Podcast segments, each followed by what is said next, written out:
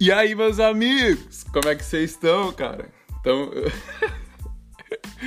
sejam muito bem-vindos ao primeiríssimo episódio da Lecast. Eu tô muito, muito feliz com o retorno de vocês, com o feedback de vocês lá no Instagram, como vocês compartilharam, divulgaram esse podcast, o episódio de introdução. E esse aqui é o primeiro episódio. É, o João Caversan, braço gordinho, falou para mim que o último episódio tava com um pouco de de eco. Eu quero que vocês me deem esses retornos também. E ele falou que seria muito bom eu gravar dentro de um guarda-roupa. E eu posso ou não estar dentro de um guarda-roupa agora. Não eu, mas o celular. Daí vocês usam a imaginação de vocês. É... E nesse episódio de hoje, a gente vai falar de um assunto muito importante, que é o que mais me perguntam. É o encargo da minha vida, é, é, é, o, é o assunto que eu vou pregar até eu morrer, eu vou dar a vida por ele e a gente vai falar do meu bigode e como eu que eu tô zoando. eu vou até trocar a música porque o assunto de hoje é muito sério, meus amigos. Eu tenho certeza que vocês vão amar.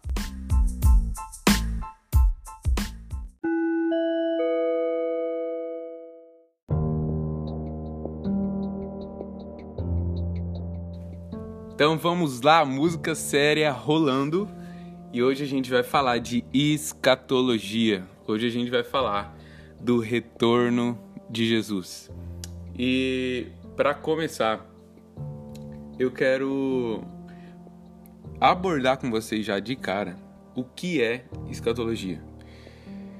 É sem dúvidas um dos assuntos mais divergentes, que cada um tem uma, uma ideia, cada um tem uma, uma opinião. Mas, meus amigos, não é algo que tem que deixar. Ah, vocês vão ver muito falando essa frase. Quando Jesus voltar, eu vou saber tudo sobre a volta de Jesus. Isso é uma mentira. Isso é uma mentira. É o desejo do coração de Jesus que a gente se prepare para a vinda dele. Senão, ele não teria dito nada a respeito disso. Vocês estão entendendo? Existem dinâmicas a ser desenroladas que já estão sendo desenroladas é, é, nos nossos dias, mas que vão ganhar proporções enormes nos próximos dias e nós temos que saber como nos posicionar diante disso. Nós temos que saber o que está acontecendo, porque Jesus deixou, é, é, é, a vontade dele que a gente entenda o que está acontecendo. Que a igreja se posicione é, é, de acordo com o que o coração de Jesus está gritando. É, e antes de tudo, eu quero começar falando o que é escatologia. É uma boa começar pela palavra. É... Não... Sim, a Bíblia, a palavra, mas a palavra é escatologia. É... Eu estava em, em, em, oração hoje e eu acho que vocês vão gostar disso. Eu estava pensando da gente fazer estudo em cima de textos. Por exemplo, a gente fazer uma série aqui só de Apocalipse. O que, que vocês acham? O que, que vocês acham? Me respondam lá no Instagram é, uma série de, série de Mateus 24, uma série dos textos proféticos. A gente vai falar muito de escatologia aqui. E eu acho que o próximo é, episódio vai ser perguntas e respostas, então fiquem ligados lá no Instagram. Vamos ver. Mas vamos começar pela palavra escatologia. O que, que é escatologia? Vamos dividir é, a palavra em duas, porque no grego são a junção de duas palavras, escaton ou escatos, é, que é consumação ou final. E logia, é, é, de logos, logia, tudo que tem logia, eu estudo. Então, o estudo das últimas coisas, o estudo da consumação, o estudo do fim. Só que quando a gente pensa, por exemplo, em fim, eu falo fim para você, o mundo vai acabar. Você já pensa, o mundo vai explodir, vai deixar de existir, é, o bagulho vai ficar louco, aquela parada deixados para trás, tá ligado? É, vai cair um meteoro, a gente vai morrer na, na, Terceira Guerra Mundial, aí que saiu meme pra caramba no, no, no Facebook.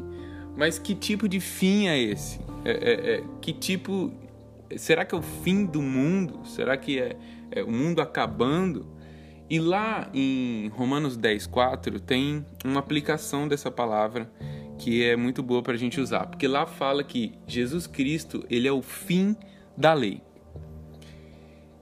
E Jesus ser o fim da lei, com certeza não quer dizer que Jesus veio acabar com a lei.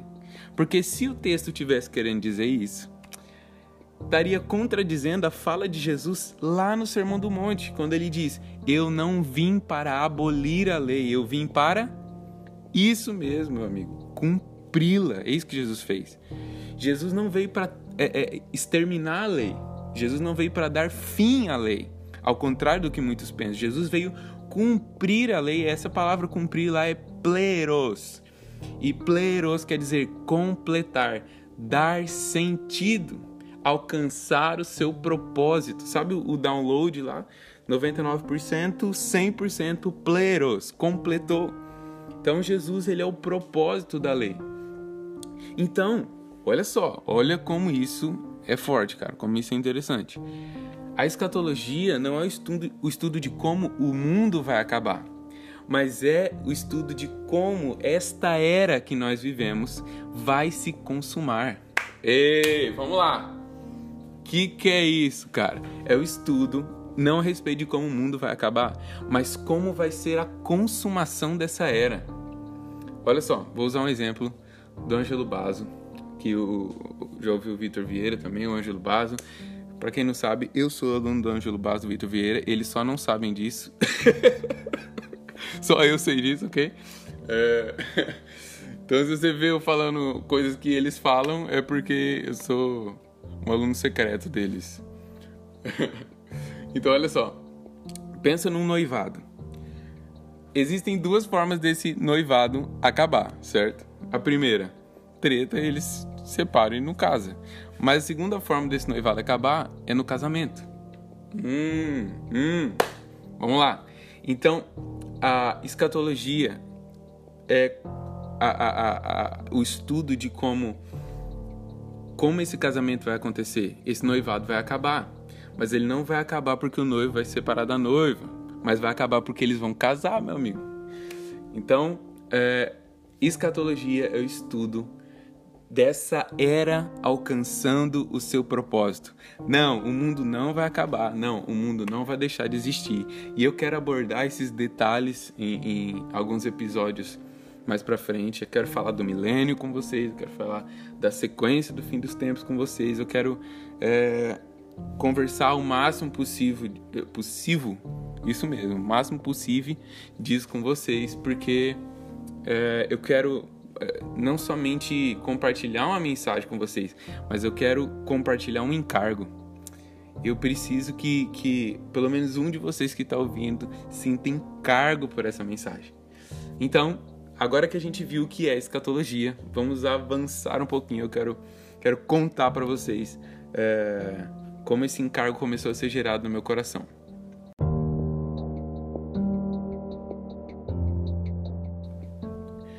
Bom, eu lembro que eu comecei a, a, pregar sobre a volta de Jesus há uns três anos atrás.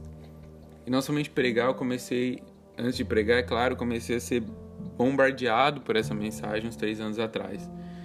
Quando eu comecei, quando eu comecei a ler é, livro, eu não gostava de ler livro, não gostava de ler é, nem nem nada, nem placa, nem o, o gibi do Zé Carioca que minha mãe comprava para mim, eu não lia. E daí houve um tempo que eu teve um encontro com o Senhor, eu comecei a ler e daí eu não parei de ler mais. E num desses livros, é, um, um, poema sobre a volta de Jesus e sobre a consumação de todas as coisas mexeu muito com o meu coração. E eu comecei a, a pensar muito sobre aquilo. E eu comecei a pregar. Todas as minhas pregações terminava falando de eternidade, terminava falando de é, de céu, de volta de Jesus. Mas olha só, na minha cabeça, e eu creio que na cabeça de muitos de vocês, falar de eternidade é algo que é, é, é, mexe muito com a gente, porque lá em Eclesiastes vai falar que o Senhor plantou a eternidade no coração do homem. E é para isso que a gente foi feito. Mas quando a gente fala de céu, eu tenho certeza que pelo senso comum você imagina nuvem, o, o Davi tocando uma harpa lá, o outro lá na outra nuvem, aquela parada, um bagulho sem graça. Olha só, eu fui até os 14 anos da igreja presbiteriana. E boa parte da minha base bíblica, minha base é, é, é doutrinária é de lá. E quando a galera começava a falar de céu lá, meu amigo, eu entrava em desespero. desespero, porque eu pensava, meu Deus, eu tenho 10 anos. E a galera tá falando de eternidade, eu vou ficar para sempre no céu. Que raios eu vou ficar fazendo lá? Mas, cara, isso é torturante. Eu, eu começava a entrar em desespero, começava a pensar sobre aquilo e eu procurava pensar o mínimo possível a respeito daquilo, porque era desesperador para mim. É... E eu comecei a falar do céu, comecei a falar da eternidade nesse senso comum. E, e eu viajava às vezes um pouco, falei assim, não é possível que eles vão botar uma graça nisso. Então, na minha cabeça, eu imaginava que eu ia visitar as nebulosas, as galáxias, o universo todo, que Deus tinha feito um universo tão grande para a gente gastar tempo na eternidade, porque não é possível que a gente ia ficar pulando de nuvenzinha em nuvenzinha, conversando com todo mundo, e era isso. Uh, e eu tenho certeza, cara, certeza, que na cabeça de muitas pessoas, o céu é isso. Você entende? Que, que, que é algo embaçado, algo. Sabe, você não, não, não, não, sabe discernir, você, não, é, não é algo que você consegue é, imaginar, ou algo físico, é algo tipo assim, etéreo.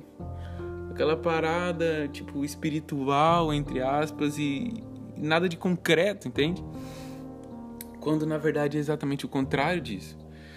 Mas bem, comecei a falar disso, comecei a pregar, mesmo tendo é, é, muito pouco é, de revelação sobre isso. Eu comecei a pregar sobre isso. Eu comecei, todas as minhas mensagens se voltavam para isso. E eu fui fiel na, na, no encargo que o Senhor tinha colocado no meu coração.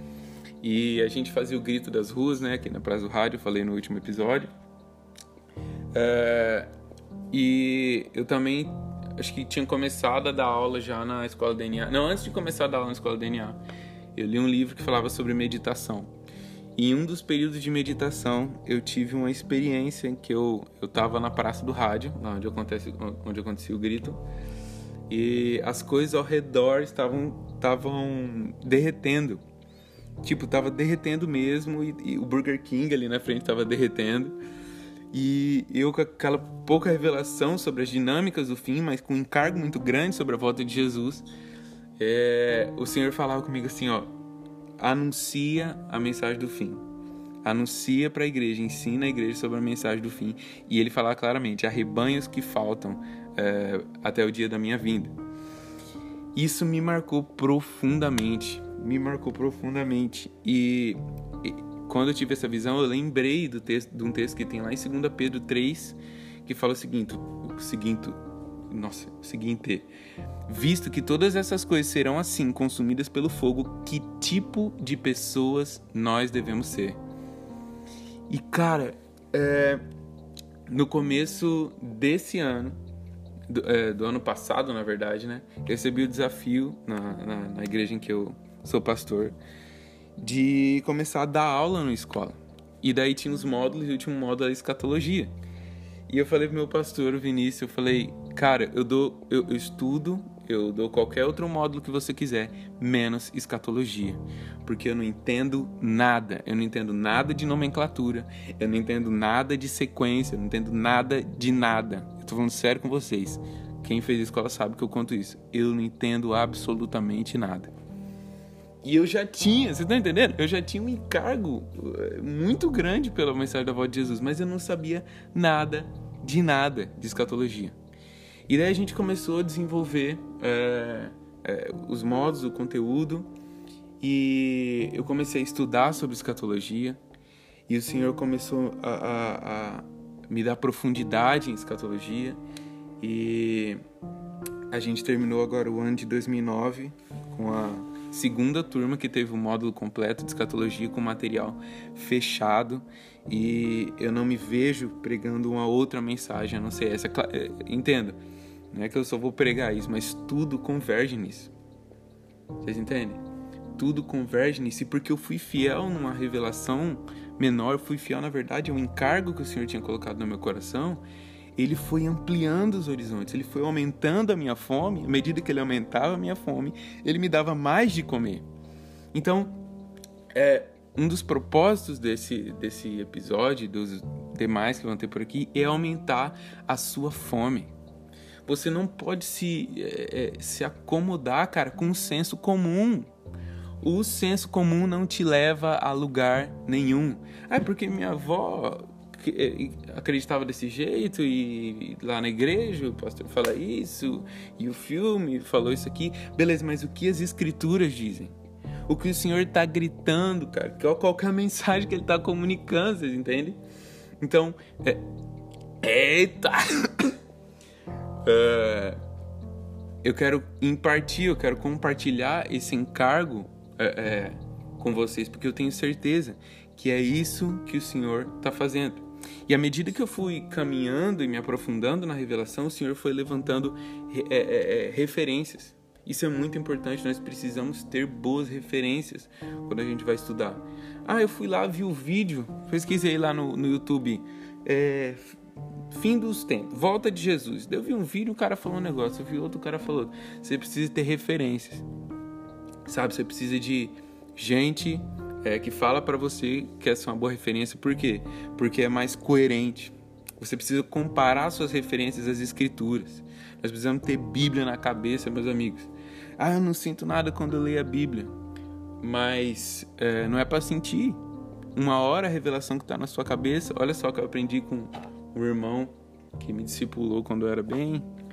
Ele falou o seguinte: raramente Deus vai te dar uma revelação de algo que você ainda não saiba. Acontece? É claro que acontece. Os dons do Espírito Santo estão aí para provar isso. Mas se você tiver Bíblia na sua cabeça, uma hora essa revelação vai descer para o seu coração. Você entende? Eu já estou indo por outro assunto aqui, mas vamos, vamos, vamos recentrar. É... A gente já viu aqui o que é a escatologia. A gente viu, é, é, eu falei para vocês um pouquinho de como eu fui desenvolvendo é, na mensagem. E agora eu quero dizer por que a escatologia é tão importante. Porque a escatologia é o fundamento da nossa esperança. Olha só, se você tem é, é, é, tá com a Bíblia aí perto, não tá perto, pega ela aí, abre no celular. Se você tem como fazer isso, vamos ler dois textinhos que eu vou explicar para vocês.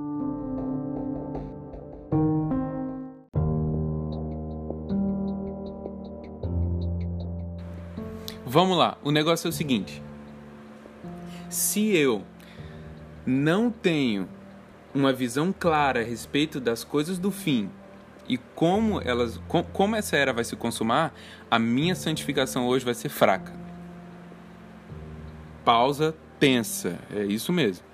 Se eu não tenho uma visão clara do futuro, da profecia bíblica e o que Jesus diz que vai acontecer, se a minha esperança é fraca a respeito das coisas do futuro, a minha santidade, a minha santificação, a minha entrega hoje a Jesus é fraca do mesmo jeito.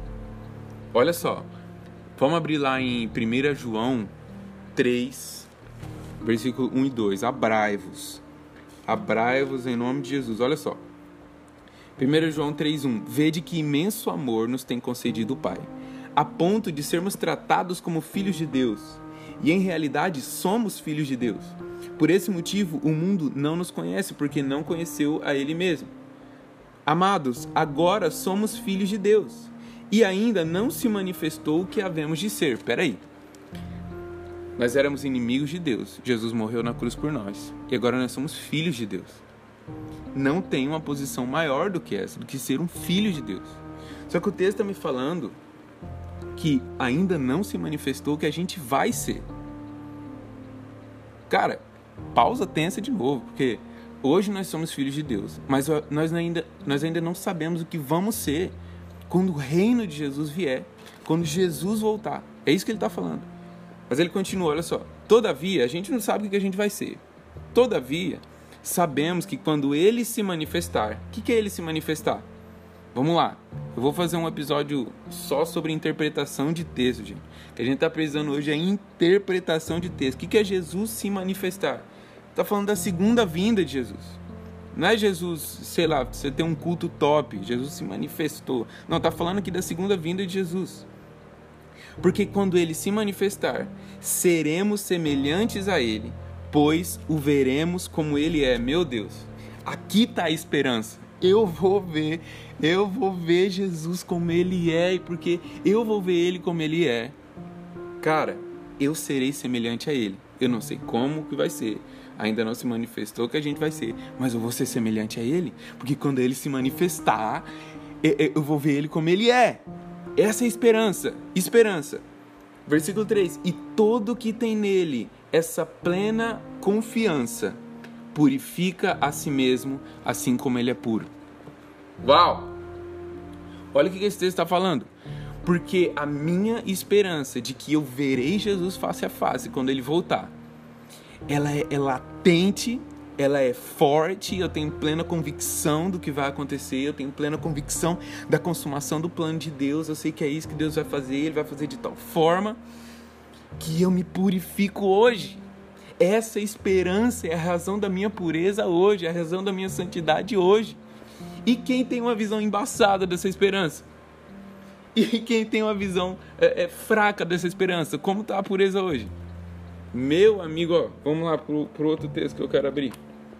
Em Tito 2, versículo 11. Porquanto a graça de Deus se manifestou salvadora a todas as pessoas. Aleluia! Ela nos orienta a renunciar à impiedade as paixões mundanas e a viver de maneira sensata, justa e piedosa nessa presente era, enquanto aguardamos a bendita esperança, o glorioso retorno de nosso grande Deus e Salvador Jesus Cristo. Cara, isso, isso, olha só, a graça de Deus se, mani se manifestou Salvador a todas as pessoas. E ela me capacita a renunciar às paixões dessa era, porque eu estou esperando o meu Senhor. Eu estou aguardando, meu Senhor. Lá em 2 Timóteo, Paulo vai falar o seguinte: é, eu vou ganhar uma coroa, não por, pelo que eu fiz, mas é, é, é, ele tá falando, tá dando a despedida dele lá, ele fala assim, e a mim tá, tá reservada uma coroa, mas não somente a mim. Não é por causa do que eu fiz, não é por causa do que eu renunciei, do que eu sofri, não. Mas é a todos aqueles que esperam a vinda do Senhor. Não, todos aqueles que amam a, vida, a vinda do Senhor todos aqueles que amam a vinda de Jesus. Cara, que amor pela vinda de Jesus seja liberado sobre você. E amor pela vinda de Jesus não é Jesus me tira da terra que eu não aguento mais, não, cara. Não é sobre isso, não. Muito pelo contrário, Jesus quer ensinar a gente a, a, a, a perseverar no sofrimento. A gente vai falar disso na grande tribulação. Jesus quer ensinar a gente a ser fiel no sofrimento. E, e, a nossa fidelidade durante o sofrimento é porque nós sabemos como essa era vai se consumar. Ei, ei! E daí, Romanos 8,18 faz sentido, porque nenhum dos nenhum dos sofrimentos dessa presente era hão de ser comparados com a glória que me há de ser revelada. Eu olho para o futuro e, e, e a minha circunstância hoje não importa mais tanto. Na verdade, não importa nada. Cara, vocês estão entendendo como isso é importante. E, e eu tenho visto, por exemplo, eu vi uma, uma resposta um dia de uma pergunta aí do ministro. Perguntaram para ele por que, que ele não fala muito sobre a volta de Jesus. E ele fala assim: porque nós preferimos falar sobre o Evangelho. Daí eu dei uma deitada no chão, uma meia hora, me revirei, me levantei, Falei assim, então a volta de Jesus não é o evangelho? Sabe? A gente está achando que o evangelho é como Jesus me salvou dos meus pecados. O evangelho não é sobre isso. Essa é metade da mensagem. Essa não é a mensagem inteira. Maranata. Vocês sabem o que quer dizer maranata? Ora, vem Senhor Jesus, vem Senhor Jesus, mas maran, ata, quer dizer o seguinte: é, é, o Senhor veio. E dependendo da, da acentuação, é o Senhor virá. E daí isso ficou entendido como o Senhor veio, o Senhor está aqui e ele ainda virá. Essa é a mensagem do Evangelho. Essa é a mensagem. Eu não vou, eu não quis entrar hoje aqui com vocês eu, do, nos pormenores, tipo, é, eu sei que eu sei que vocês têm muitas dúvidas, muitas curiosidades, como todo mundo tem, e eu quero poder falar sobre isso. Mas, meus amigos, mais importante do que saber quem é o anticristo, é, quem, quem que é o anticristo, grande tribulação, de tudo isso é muito legal. A gente vai falar sobre isso, mas mais importante é como está a minha esperança. A gente precisa começar daí. A gente precisa começar é, é, onde está o meu coração. Eu tenho pensado, eu tenho refletido sobre a volta de Jesus. Eu tenho, eu, será que eu estou conformado com o que me contaram, com o senso comum e é isso? Não tem nada além disso? Então, esse episódio de hoje é para despertar a sua fome. E eu quero ver, cara, daqui um tempo, daqui uns anos, a gente aqui junto, quero poder ter contribuído. Você tá lendo a Bíblia com um outro entendimento, cara. Sabe, eu tenho certeza que o Antigo Testamento para você depois de uns episódios aqui, nosso, vai ser vai ser muito diferente. Você vai estar lendo livros diferentes. Eu quero que vocês tenham referências é, diferentes, é, é, saudáveis, coerentes. E era isso que eu queria falar por hoje. Uh, compartilhe esse, esse podcast. Eu tenho certeza que essa mensagem vai edificar muitas pessoas. Então compartilhe no seu Instagram, compartilhe no seu uh, WhatsApp, seu Facebook, não sei, compartilhe com todo mundo. É, tem muita coisa para seguir, tá me segurando aqui para não ir além. Mas é isso aqui que está no meu roteirinho. Eu tô, tô muito feliz. Muito obrigado por ter ouvido até aqui. É, eu te espero no próximo episódio. Me siga lá no Instagram, Matos Alessandro, se você não me segue. E é isso. Eu amo vocês. Deixa eu sair de dentro desse guarda-roupa. Até a próxima!